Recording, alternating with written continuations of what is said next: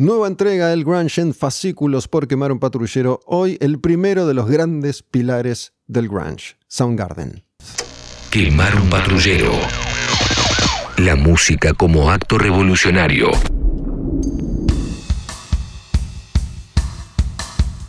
La historia se escribió de determinada manera a partir del éxito y el protagonismo que lograron los artistas en este caso. Por eso siempre se habla de los cuatro grandes pilares del grunge. Nirvana, Pearl Jam, Alice in Chains y Soundgarden. Cuenta Kim, Kim Tail, guitarrista de Soundgarden, que agarró la guita que le quedaba en el banco, que no era mucha.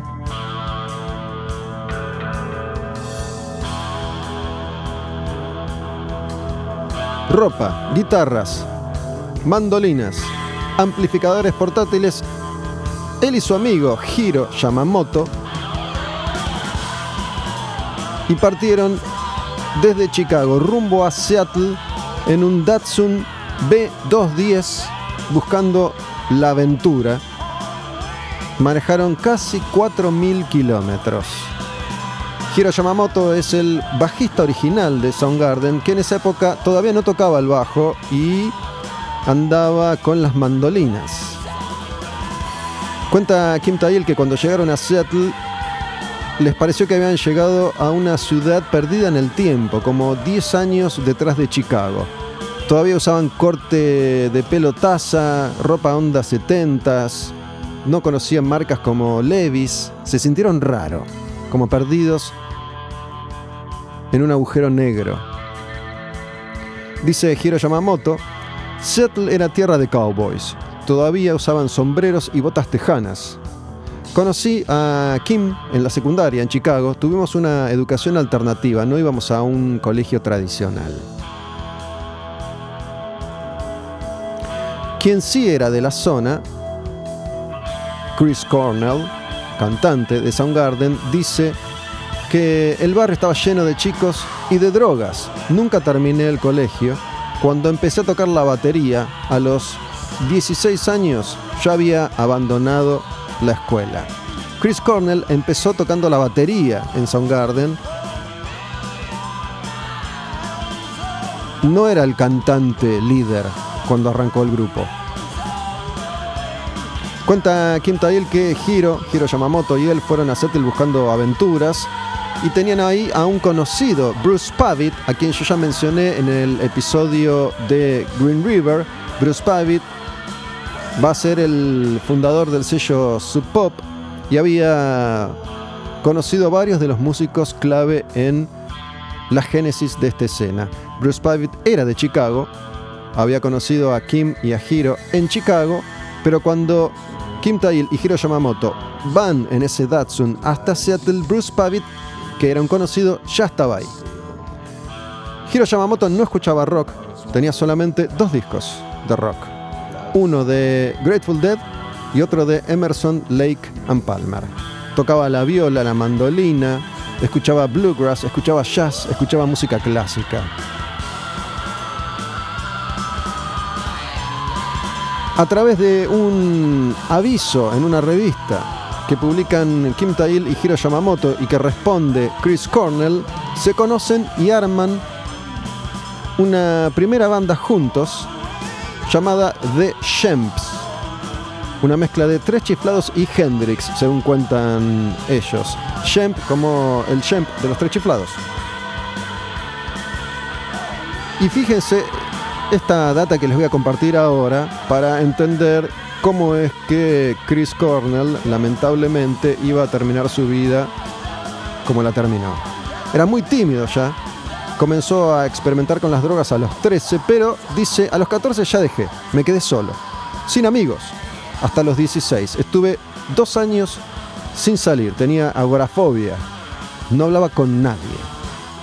Una vez que empieza a superar esta etapa, yendo con amigos a ver a George Thorogood en vivo, en el auto de camino, Chris dice, che, loco, ¿sabes qué? Voy a empezar a cantar, lo voy a intentar por ahí. Y entra a cantar un tema de George Thorogood y le vuela la cabeza a todos. Tenía entonces nada más que 18 años. Trabajaba como cocinero, pero dicen que podía transformarse en los cantantes de los temas que hacía.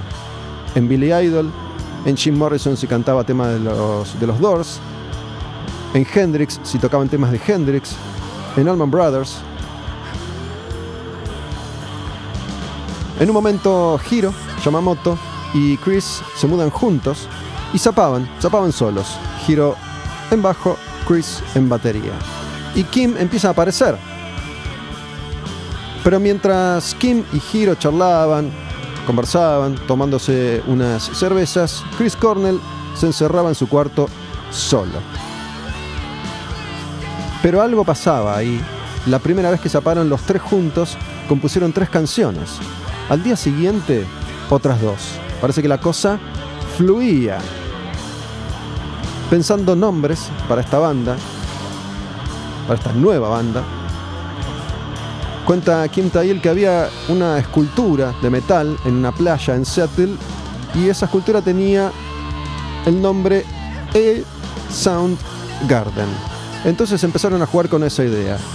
Pensaron en Stone Garden, pensaron en Sun Garden, Sun como sol, pero finalmente queda Sound por sonido Garden.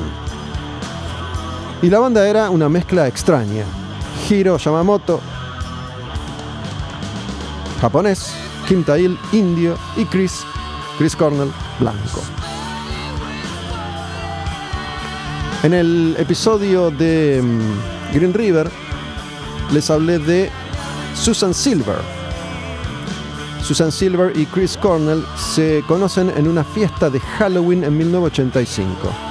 En esa fiesta Soundgarden tocó en vivo como trío Kim Tail en guitarra, Hiro Yamamoto en bajo y Chris Cornell tocaba la batería y cantaba.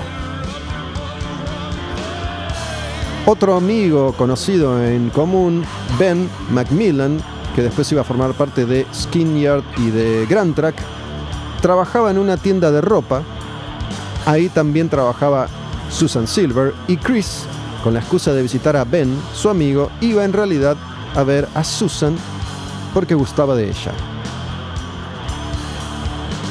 Ya para esta etapa, Chris Cornell piensa en dejar de tocar la batería, concentrarse en la voz, porque lo ve tocar en vivo a Matt Cameron.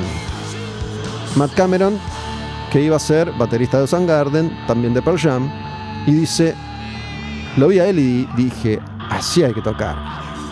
Mi talento no es la batería, mi talento es otro. Y se concentra en ser cantante.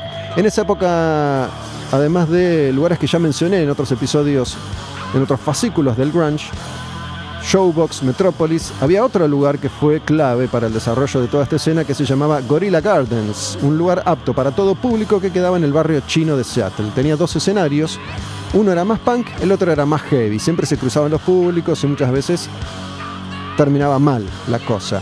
Ahí, en ese lugar, Guns N' Roses dio uno de sus primeros shows. Hay una historia famosa en la vida de Guns N' Roses cuando apenas se forma el grupo y Duff McKagan, que había emigrado desde Seattle, dice, tengo unos contactos, armamos una gira. Auto, tráiler con equipos, arrancan. Cerca de Los Ángeles, donde había nacido Guns N' Roses, el auto ya se rompe y siguen a dedo hasta Seattle. Tienen que dejar los equipos atrás, van solo con las guitarras.